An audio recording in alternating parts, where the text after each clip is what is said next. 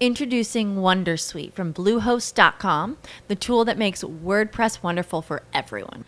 Website creation is hard, but now with Bluehost, you can answer a few simple questions about your business and goals, and the Wondersuite tools will automatically lay out your WordPress website or store in minutes. Seriously. From there, you can customize your design, pick your brand colors, and add blocks. No custom theme or coding required. You'll get content suggestions that you can keep or revise, and with Yoast SEO built in, we automatically help you get found in search engines. From step by step guidance to suggested plugins to an AI powered help bot. Our built in tools make WordPress wonderful for everyone. Maybe that's why Bluehost has been recommended by WordPress.org since 2005. Whether you're a beginner or a pro, you can join over 2 million Bluehost users. Go to bluehost.com slash Wondersuite. That's bluehost.com slash Wondersuite.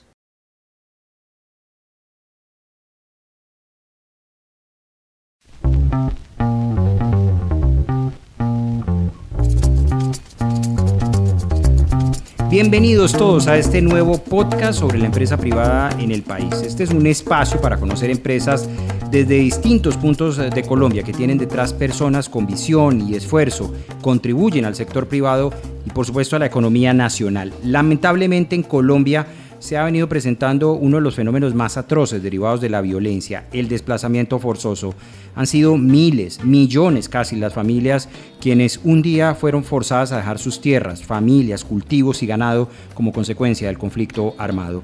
Los desplazados tienen que llegar a una nueva ciudad, generalmente urbana, y deben rebuscarse una nueva manera de ganarse la vida y sostener a sus familias, pues su forma de vivir basada en las prácticas agrícolas no la pueden continuar de esa manera en las grandes ciudades. Es entonces cuando el emprendimiento surge como una alternativa para que puedan hacer empresa y brindar sustento no solo a ellos, sino a otras familias. Este es el caso de doña Neila Uwake y su familia. ¿Cómo nació la historia de Hilada? Pues Hilada realmente nació por pura necesidad. Eh, fue como en un momento de, nuestras vidas en las que estábamos eh, sin trabajo y buscábamos qué hacer para el sustento. Entonces llegamos a hacer mochilas con retazos, empezamos a hacer mochilas con retazos y, seguimos así dándonos a conocer en universidades, luego en en el comercio de artesanías y hemos crecido así. Mm. Tengo entendido, y esa es quizás la historia también meritoria, obviamente meritoria de este emprendimiento, que usted junto con otras personas en situación de eh, víctimas de la violencia, en situaciones de vulnerabilidad, dieron luz a este proyecto. Usted también incluso fue desplazada eh, del departamento del Meta. Correcto, sí señor, nosotros desplazados de Casillas Meta teníamos una fábrica de ladrillo pero entonces pues los paramilitares nos dieron 24 horas ya que no quisimos pagar la cuota que nos exigían. Nos dieron 24 horas, 24 horas para pues salir de allá. No tuvimos la verdad, perdimos lo que teníamos y llegamos a, a Bogotá a pagar arriendo y sin plata y a buscar qué hacer. ¿Cómo no sumirse uno en la tristeza, en la depresión profunda y sacar ese empuje para poder, eh, como el ave fénix, poder renacer. Sí, señor, pues eso fue algo muy difícil. Éramos eh, con mi, esposo y con dos niños pequeños, llegar a Bogotá, nos tocó llegar donde un familiar que nos recibió y buscar trabajo, pues muy difícil. Entonces, mm, yo sabía hacer unas colombinitas de coco que cuando estaba soltera mi papá hacía para vender en, los, en las escuelas, en los colegios empezamos con esto, haciendo colombinas, pues compramos unos coquitos, una libra de azúcar, unas cuestiones que se necesitaban y yo empecé a vender a las afueras de las escuelas y los colegios, pero pues esto no, no era suficiente para, para vender, para conseguir para viendo y para comer. Claro. Eh, entonces, pues buscando otra cosa que hacer, pues mi esposo se encuentra con una amiga, la cual sabía hacer las mochilas y y le propuso como una sociedad. Necesitábamos plata que no teníamos, al menos eh, para el plan se necesitaban 300 mil pesos. No los teníamos, pero los conseguimos prestados gota a gota.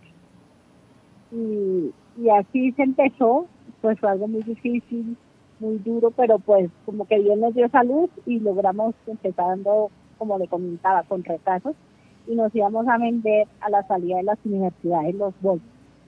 Y pues así fuimos surgiendo y pues hoy en día, gracias a Dios, trabajamos en la misma zona, pero dando empleo a las mujeres cabezas de hogar. Bueno, y entonces ustedes tenían ahí la idea, pero me imagino que ustedes comenzaban era vendiendo muy localmente, en una red de amigos y demás, las artesanías. Sí, vendíamos, como le comento, en la salida a las universidades. En la salida a las universidades Luego fuimos buscando comercio como en los centros comerciales buscando almacenes. Entonces ya empezamos a ir a, centros donde hay centros comerciales de artesanías como el Metrocentro, el Pasaje Rivas. Allá venden muchas artesanías y pues nuestro producto gustó muchísimo y lo empezamos a llevar a llevar y de ahí nos fuimos conociendo porque a estos centros comerciales viene gente de fuera de Bogotá a comprar artesanía mm. y ahí fuimos dándonos a conocer y ya hoy en día despachamos para todo Colombia. De las artesanías, ¿qué tipo de artículos vendían? Siempre hemos trabajado más que todo mochila y bolsos. Hoy en día pues hacemos muchas otras cosas, pero empezamos pues, con, con mochilita eh, la normal que se trabaja, que se manejan los, universitarios. ¿Y por qué gustó tanto? No sé, es un artículo autóctono y, gusta mucho como por la facilidad. Yo creo que cada persona siempre necesita llevar algo en que eh, sus cosas principales. Siempre uno atraviesa una mochila y echa el celular, echa el pelo, echa el cuaderno, entonces esto gustó y tiene buena salida. Bueno, ¿y en qué momento empezaron a, crecer ustedes también y a, organizarse de la forma en que lo vienen haciendo? Pues empezamos eh, a dar la mochila barata, nos ganábamos pues, poquito para como para vender más, vimos creciendo pues por el precio que dábamos, vendíamos por mayor. Entonces, y, nos, y lo que le comento, fuimos dándonos a conocer ahí en el centro a personas que venían de fuera de Bogotá y les gustaba nuestro precio.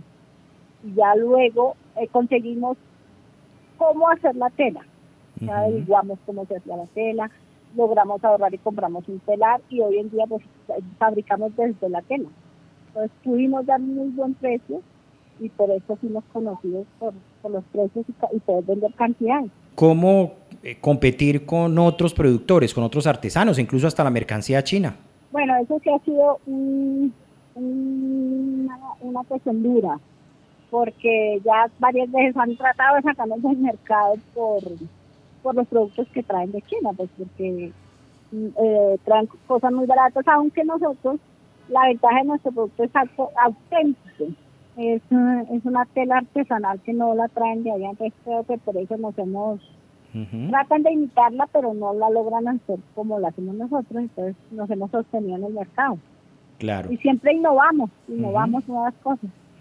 Bueno, ¿y cómo fue, cuénteme ahora sí, el tema de la organización, de, buscar otras familias, las madres cabeza de hogar, otros grupos que, que se fueron sumando al proyecto?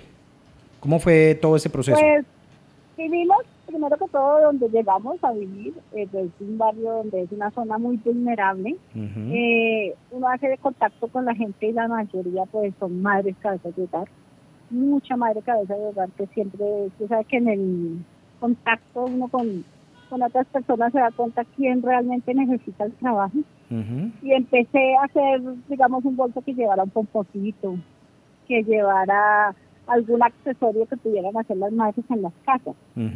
Entonces sí implementando artículos que puedan hacer en las casas. Luego eh, pues fuimos creciendo y fuimos ir comprando máquinas que una plana, entonces la prestamos a la señora para la casa, para que ella de su casa pueda coser, pueda cuidar el niño, o sus hijos, si tienen más de uno, y puedan trabajar. Entonces esto fue como algo que nos nació por las necesidades que nosotros pasamos, vemos que hay mucha necesidad en este sector y hemos estado acá desde hace 22 años eh, trabajando y dando empleo a estas mujeres cabezas de hogar en un 90%. ¿Cuántas personas están trabajando con el proyecto? Eh, bueno, antes de la pandemia llegamos a trabajar 50, pero pues la verdad la pandemia ha sido algo muy duro, ahorita no hay sino como 10 personas, así, madres cabezas de hogar trabajando. ¿Tienen eh, la manera de garantizar unos ingresos fijos, permanentes? Eh, sí, sí, señor, gracias a Dios nuestros productos, pues eh, desde que haya turismo, nosotros la sostenemos, aunque pues hemos estado trabajando con, con entidades que nos, mm, nos brindan la entrada a empresas. Entonces, como le decía, hoy en día podemos hacer mochilas, bolsas, hemos hecho delantales, hemos hecho individuales, o sea, nos buscamos cualquier producto que podamos venderle a las empresas para sostener nuestro trabajo con la señora. Bueno, ¿y cómo llegan ustedes a tocar, por ejemplo, las puertas de una empresa tan importante, un supermercado tan importante como de uno? Bueno, gracias a Dios eh, por la entidad La Andi. Primero fuimos, eh, recibimos estudiantes acá de la Javeriana. Los estudiantes de la Javeriana venían a hacer sus prácticas acá al, al barrio, a la fábrica de nosotros, y ellos me presentan eh, con Ricardo un, una persona que trabaja en la ANDI, y gracias a la ANDI, que ha sido una entidad que pues primeramente Dios nos la puso en el camino y nos ha ayudado mucho, mucho para que nos conozcan empresas donde nos dan la posibilidad de hacerles productos para obreros, para eventos. Entonces esto nos ha ayudado mucho. ¿Y qué llegaron a hacer estos muchachos de la Javeriana? ¿Qué hacían allá? Eh, estudiantes que son de administración de empresas. Están estudiando administración de empresas, entonces venían a darnos asesoría sobre, sobre el tema de cómo administrar, de la seguridad social, y nos enseñaban a hacer, digamos, procesos en los que nosotros estábamos en cortes, como eran inventarios o, o riesgos profesionales, así, nos han, nos han capacitado. Es que estamos conversando con doña Neila que Ella es la creadora de una empresa llamada Hilada que ha venido aglutinando, agrupando a mujeres madres cabeza de familia, jóvenes en situación de riesgo en la localidad de Usme y a través de las artesanías han encontrado una fuente de ingresos que les ha permitido mantener a flote a, sus familias. Oiga, ¿y cómo es también justamente administrar una empresa eh, con tantas personas? ¿Cómo se definen los lineamientos de Hilada? ¿Quién toma las decisiones? Eh, bueno, en Milada, eh, pues lo hacemos con mucho amor, primeramente, nuestros productos y nuestras, nuestras prácticas. Eh, no manejamos de pronto, legalmente estamos constituidos, sí, y tenemos Cámara de Comercio, todo legalmente, aunque nosotros no, sea, no somos, digamos, como manejemos una contabilidad eh, estricta, sino más que todo, todo lo que nosotros hemos crecido empíricamente en cuanto a diseños, en cuanto a administración. Pero pues así también vamos creciendo y vamos aprendiendo nuevas, nuevas tecnologías. ¿Qué tipo de materiales utilizan? ¿Cómo consiguen los materiales? Nosotros compramos los hilos y tenemos los telares donde fabricamos la tela y los accesorios y cosas que le colocamos a los bolsos lo compramos en el centro, en el Restrepo, en el Policarpa, todo lo que es de confección. Mm. ¿Cuál es la clave para hacer una buena confección? Eh, la calidad, para nosotros la calidad y cumplimiento con nuestros clientes. ¿Cuántas familias nos dice que están trabajando con ustedes? En este momento eh, tenemos 10 personas nomás, la verdad está, ha estado bastante suave después de la pandemia. ¿Ha habido dificultades en todo este proceso? Claro, sí, señor. Empezando, hubo mucha, mucha dificultad porque ensayábamos, eh, haciendo, cuando empezamos más que todo a hacer la tela, no nos daba como era, perdimos plata, nos endeudamos. Eh, fue, fue un proceso muy difícil, pero lo más importante fue que nunca nos rendimos y, y la perseverancia, la perseverancia en querer lograr ese objetivo que queríamos, era ser independientes. Mm. Entonces, se pasaron por muchas tribulaciones, pero pues gracias a Dios salimos triunfando. Bueno, ¿y cómo están ustedes comercializando, además del D1, sus productos? ¿A dónde los están enviando están exportando? No, exportando todavía no, pero tenemos envíos que con, con nuestras entidades que nos ofrece la, la Fundación Andy, lleguemos a, a exportar, porque pues hay empresas que están interesadas en en vender fuera de Colombia, entonces pues esa es nuestra meta. Esperamos que así sea. Aparte de uno, nosotros le hemos vendido a Papo, a Renault, a Juan Valdés. pero ustedes, ustedes le maquilan a ellos. Sí, les hemos hecho varios productos para ellos. Bueno, ¿y cómo les ha ido ustedes llegando a esas tiendas, a esas superficies? Claro que sí, señor, muy bien. Son empresas que nos han apoyado bastante en nuestro trabajo y, que somos bien remunerados. Han sido de gran ayuda para nuestro crecimiento. Bueno, ¿y cuáles son los proyectos a futuro?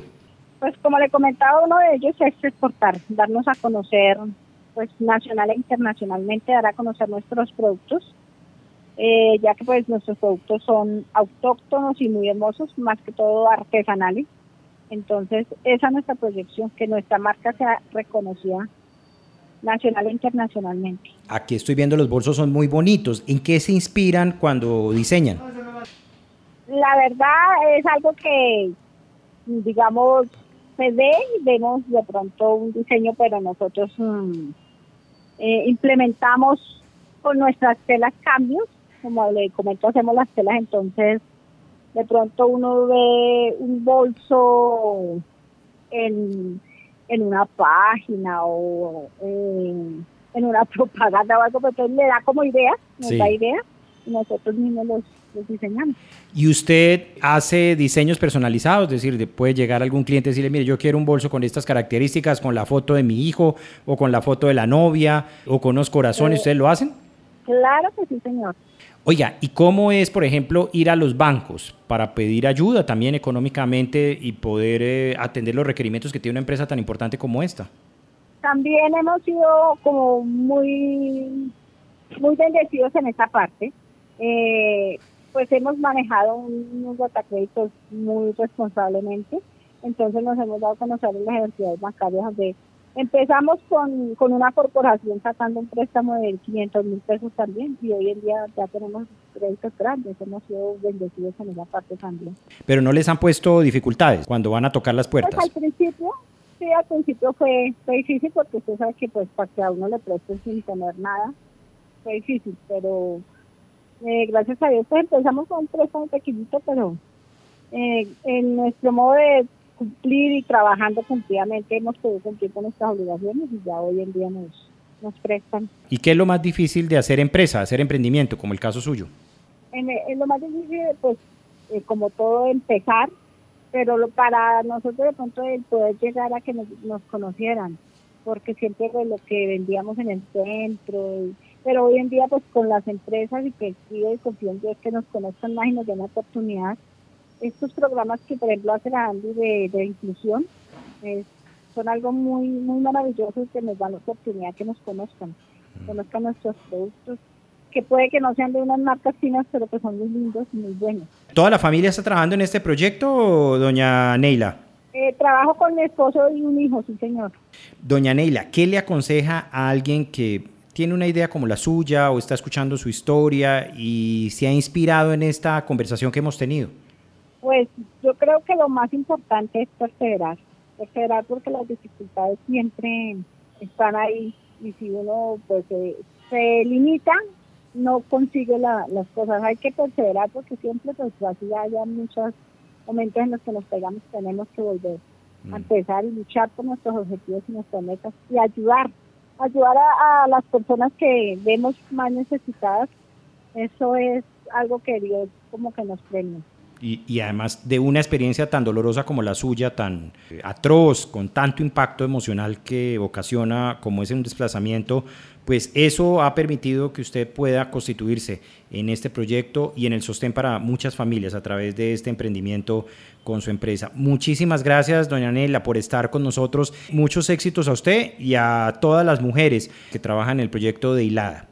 Bueno, Alejandro, muchísimas gracias y a todos los que nos escucharon, muchísimas gracias por permitirnos y les damos eh, nuestra página para que nos, claro que sí. nos busquen, nos conozcan y, y nos compren. ¿Cuál es? La página es www.ilada.com. La historia de Neile y su familia retratan dos caras del país. Por un lado, la dolorosa travesía de las familias que son forzadas a dejar sus tierras, pero por otro, el espíritu emprendedor y resiliente que tienen los empresarios emprendedores colombianos. Se necesita carácter, voluntad y mucha creatividad para anteponerse a situaciones difíciles y salir adelante haciendo empresa, como lo demuestra doña Neila. El sector privado del país es sin duda una oportunidad para que la población vulnerable y víctima del conflicto pueda rehacer sus vidas y a la vez aportar a la economía colombiana y brindando empleo a otras personas. Además, la industria privada en el país brinda herramientas con las cuales pequeños emprendimientos tienen oportunidades reales de generar las ganancias y el crecimiento suficiente para ser competitivos nacional e internacionalmente en diferentes mercados. Por medio de alianzas público-privadas, fundaciones y grandes gremios, los productos, como es el caso de Hilada, obtienen una exposición en grandes supermercados y comercios donde pueden darse a conocer. Esto habla del compromiso del sector privado con los pequeños emprendedores y el desarrollo del país. Estén atentos a nuestra página y las redes sociales de la FM para escuchar el siguiente episodio.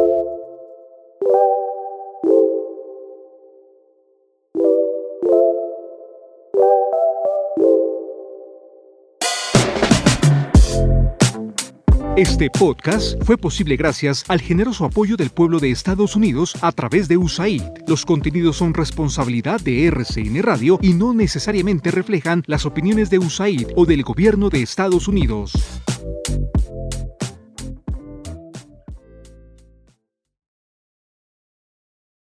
With the Lucky Land slots, you can get lucky just about anywhere.